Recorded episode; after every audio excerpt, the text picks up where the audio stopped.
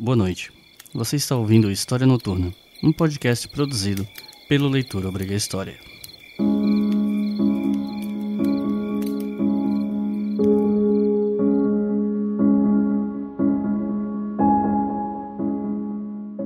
No episódio de hoje, nós vamos falar sobre uma discussão que, para quem é da área da história, talvez não vá servir para muita coisa, porque é algo que a gente já discute no curso. Mas com esse episódio, eu gostaria de tentar chegar a um público mais amplo, para além da academia. Então hoje a gente vai conversar um pouco sobre periodização da história. Todo mundo que teve acesso à escola e teve algumas aulas de história na vida deve ter visto, sei lá, mesmo que não lembre, né, que a história ela seria dividida em idades ou eras. Nós teríamos então lá a pré-história, depois a Idade Antiga, a Idade Média, a Idade Moderna e a Idade Contemporânea. Que muita gente não sabe é que existe muita discussão dentro do campo da história sobre essa separação né, nessas cinco eras, e que em diferentes lugares e épocas e para diferentes grupos, a divisão da história em etapas ela funcionou ou funciona de maneiras diferentes. Essa divisão é o que a gente chama né, de periodização da história, que é o título desse episódio. Essa periodização ela é feita para facilitar o estudo da história, separando ela em blocos e dando para os pesquisadores ferramentas para selecionar os períodos de interesse. Então, alguns poderiam dizer que essa divisão de eras também ajuda a entender quando o mundo passa por mudanças bruscas, pelo menos mudanças bruscas o suficiente para que as coisas a partir daquela mudança sejam drasticamente diferentes, ao menos em alguns aspectos. Na prática, a ideia de periodizar a história é uma abstração. Os seres humanos não costumam sentir no seu dia a dia uma passagem de era, porque a classificação de uma era costuma acontecer sempre depois que algum incidente histórico marcante já aconteceu. É um olhar abstrato, retroativo e arbitrário.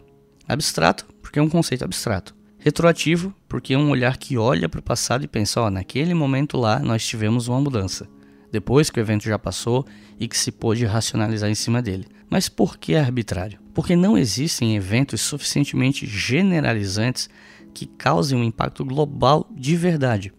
E mesmo se você quiser mencionar as guerras mundiais, por exemplo, o momento que o impacto é sentido por cada região vai variar. A Segunda Guerra Mundial não começa no mesmo ano para todo mundo. Ela começa em 1 de setembro para a Polônia, mas para outros países que declararam guerra em 42, 43 ou até 44, o ano não é o mesmo.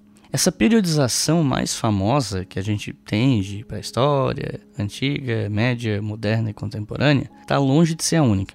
Você tem separações que são inspiradas em indivíduos, por exemplo, como quando se fala em era vitoriana ou era eduardiana, fazendo referência à monarquia inglesa. Você também tem eras separadas por dinastias, como a era Edo ou a era Meiji no Japão, ou o período merovingio no que hoje é a França.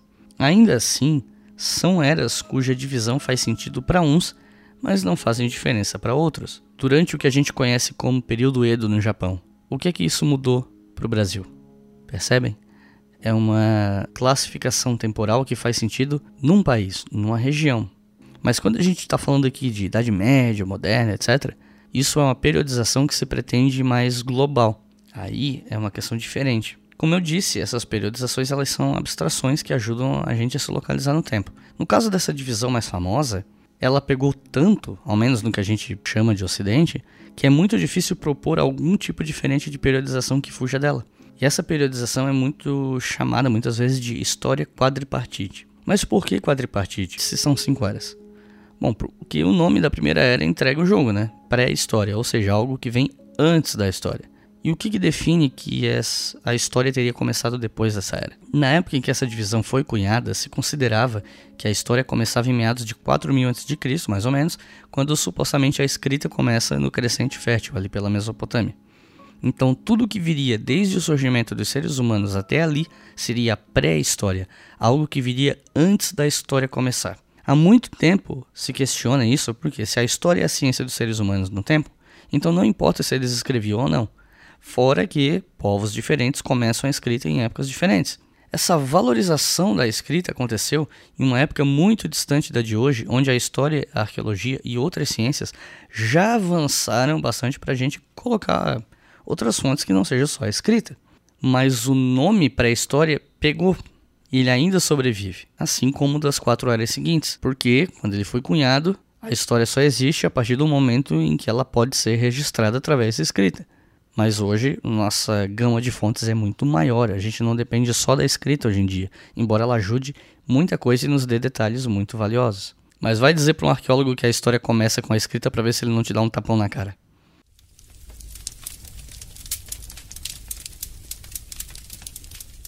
Como eu não sei quantos de vocês sabem a classificação dessa divisão histórica, então eu vou é, explicar ela aqui rapidinho. A Idade Antiga iria cerca de 4000 a.C. até 476, quando ocorre a queda do Império Romano do Ocidente. A Idade Média começa ali, em 476, e iria até 1453, quando Constantinopla é conquistada pelos turcos. A Idade Moderna começa ali, né, em 1453, e vai até 1789, quando ocorre a Revolução Francesa. E dela, da Revolução Francesa para cá, seria a Idade Contemporânea. Para os iniciados e quem é mais atento, já deve ter ficado claro, só de eu falar dessa divisão, um problema, que é a maioria dos eventos que separam essas eras ou aconteceram na Europa ou estão relacionados a ela, com exceção do surgimento da escrita no Crescente Fértil e a queda de Constantinopla. Algumas pessoas vão questionar se dá para colocar como algo relacionado à Europa ou não, tal, mas foi um evento que impactou a Europa de alguma maneira. Se não me falha a memória, até porque faz um bom tempo que eu estudei isso, eu posso estar enganado. Essa classificação das eras dessa maneira surge na Europa do século XIX, quando a história já estava engateando ali como ciência. E com certeza vocês sabem o que é, ou acho que já ouviram falar em algum momento, no conceito de eurocentrismo, que é essa visão das coisas a partir de uma perspectiva europeia. Quando você estuda história geral, quase tudo que você aprende é sobre o quê? Europa. Mesmo sobre outros lugares, é comum que você aprenda a partir do contato com os europeus. E eu falo isso fazendo minha culpa, porque assim, eu fui influenciado por esse eurocentrismo a vida inteira, e para mim, mesmo sabendo que objetivamente é importante tentar fugir um pouco disso, os temas que mais me interessam na história têm ligação ou com a história europeia ou com o contato dos europeus com outros povos.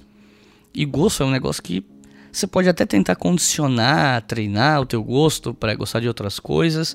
Às vezes funciona, mas tem coisa que é difícil de mudar na sua cabeça assim de uma hora para outra. Agora, uma academia toda eurocêntrica no Brasil, isso implica em problemas, porque esse espaço poderia estar sendo dividido com outros campos, outras áreas, cuja discussão pode apresentar soluções para os problemas nacionais e até do, da América Latina. Então, a divisão de foco para com outras áreas é muito importante.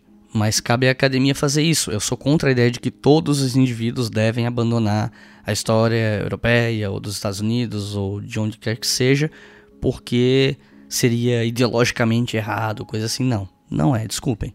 Mas o eurocentrismo, o exagero em cima do eurocentrismo são um problema e é muito importante ficar de olho nisso. É o primeiro passo para a gente começar a repensar a forma como a gente pesquisa e estuda a nossa história. Mas enfim, voltando. Existem contestações sobre essa divisão não só nas classificações, mas também nos eventos que são os marcos iniciais e finais dessas eras. E eu acho que a divisão entre Idade Média e Moderna é a que mais dá pano para manga para discutir. Primeiro, porque um dos principais medievalistas que nós tivemos, que foi o Jacques Legoff, defendia a ideia de uma longa Idade Média. Eu não vou entrar aqui em detalhes sobre esse conceito, porque faz tempo que eu não estudo isso, eu não fiz uma pesquisa específica para esse episódio, mas, resumindo, eu espero que os medievalistas não me matem, porque não é meu campo, espero não falar besteira. O Legoff acreditava que nesse momento de transição de Idade Média para Moderna, não houve nenhuma ruptura significativa na Europa a nível estrutural desse século XV que justificasse uma mudança de era. As estruturas econômicas, sociais, religiosas e culturais não teriam tido grandes alterações, pelo menos até via Revolução Francesa, e aí sim a Revolução causa rupturas enormes na sociedade. Por um lado, eu acho que dá sim para falar de várias reminiscências medievais na era moderna, mas ainda assim é uma ideia bem eurocêntrica também. Ele ignora o resto do mundo tanto quanto a divisão entre a Idade Média e Moderna. Fora que às vezes parece rolar uma certa confusão entre a galera que estuda Idade Média.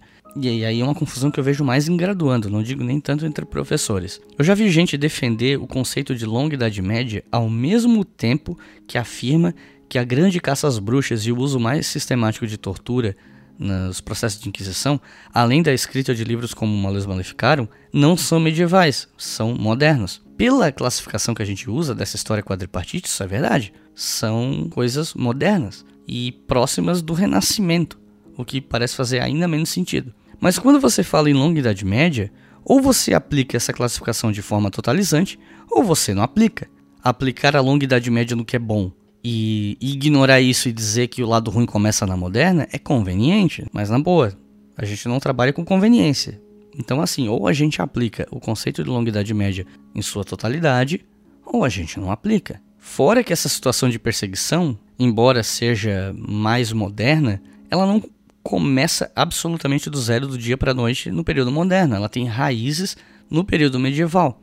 Enfim, não dá para ser só longa idade média quando convém. Mas, claro, eu não sou medievalista, posso estar falando bobagem. E como eu disse, essa impressão que eu tenho é mais ligada a contatos que eu tive com graduandos, não com professores. Provavelmente entre os profissionais da área, isso não seja um grande debate ou algo do tipo. Mas enfim, deixando essa coisa da longa Idade Média para os medievalistas que, ao contrário de mim, têm propriedade para falar disso, tem uma outra coisa nessa divisão entre média e moderna que me incomoda. Para mim, 1492 é um marco muito mais impactante e significativo do que 1453 para se falar em uma divisão de eras. E eu acho sim que esse ano é um ano em que muita coisa muda a ponto de a gente poder sim mudar a periodização, fazer uma troca de periodização. Seja dentro da história quadripartite ou de qualquer outra forma de divisão que você preferir. Por quê? Para quem não conhece as datas e tal, 1492 é quando os europeus descobrem, bem entre aspas, o continente americano.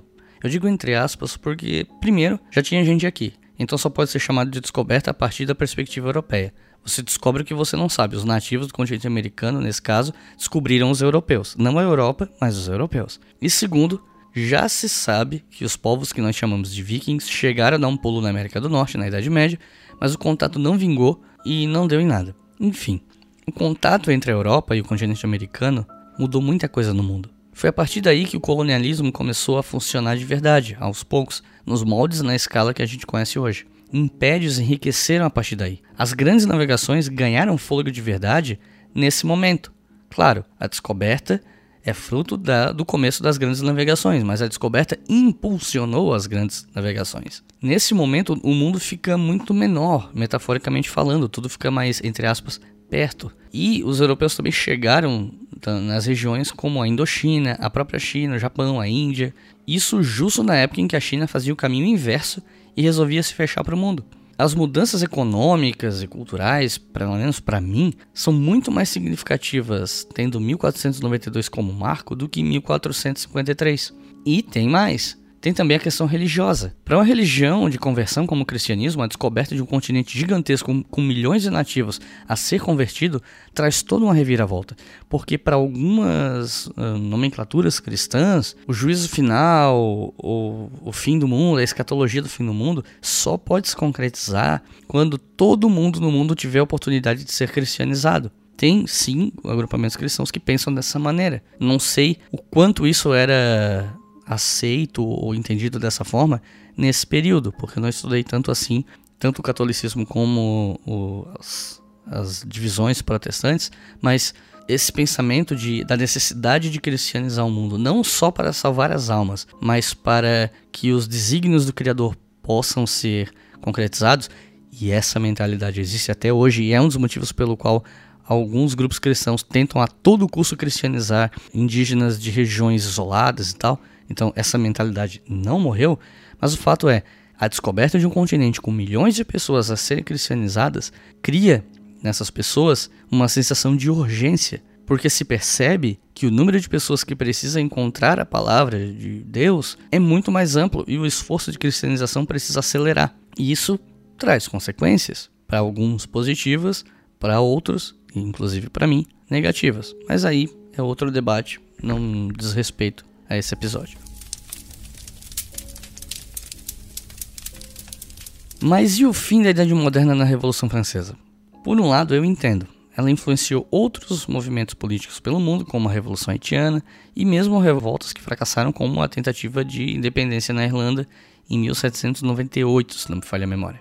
No entanto, nós temos que levar em consideração que a Revolução Francesa não é significativa para povos de regiões muito mais distantes como a Ásia. Teve uma vez, isso foi em 2012, que eu estava numa palestra de um professor especialista em China, que a gente trouxe para a minha universidade para uma semana de história sobre o Oriente. E ele contava na palestra e tal como para os chineses a Revolução Francesa é insignificante como marco histórico de mudança de mundo ou qualquer coisa do tipo. A Revolução Francesa não teve peso nenhum na história chinesa e, para dizer a verdade, os chineses, a maioria deles nem fazia ideia dela. Claro que nós podemos falar que as transformações políticas, culturais, bélicas e filosóficas na Europa depois da Revolução Francesa influenciaram os rumos políticos dessas potências, que depois, a partir daí, alcançaram lugares como a China e o Japão, impuseram a sua vontade no leste asiático, que uma coisa levou a outra, mas nós temos que considerar esse argumento da insignificância da Revolução Francesa para culturas muito distantes,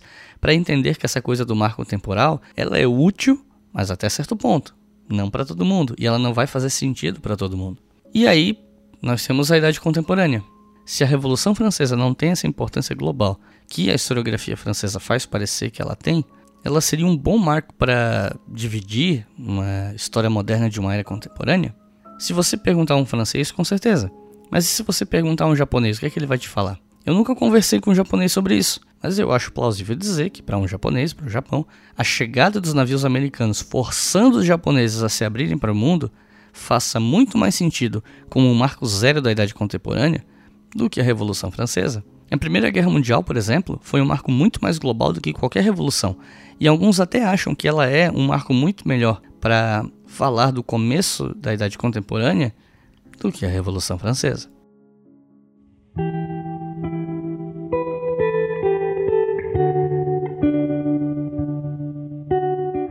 Enfim, esse episódio aqui não teve como objetivo bater o martelo em relação a periodizar coisas.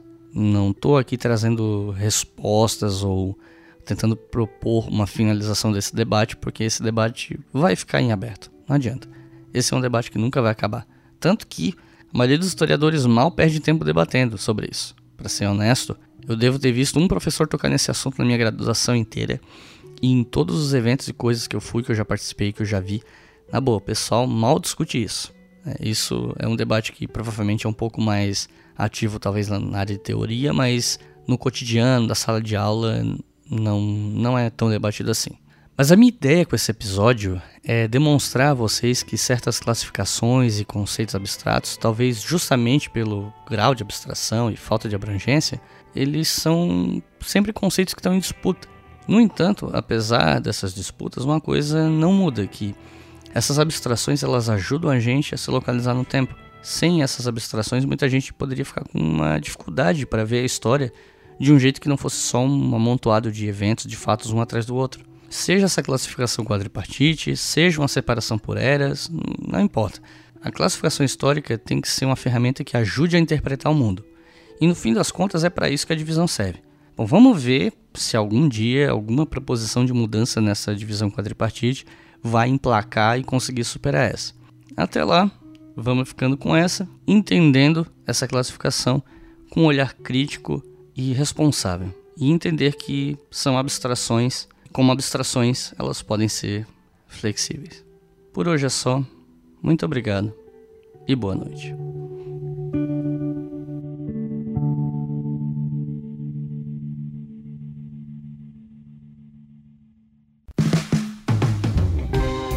Este podcast foi financiado por nossos colaboradores no Apoia-se. Acesse apoia.se barra e contribua para manter este projeto educacional gratuito no ar.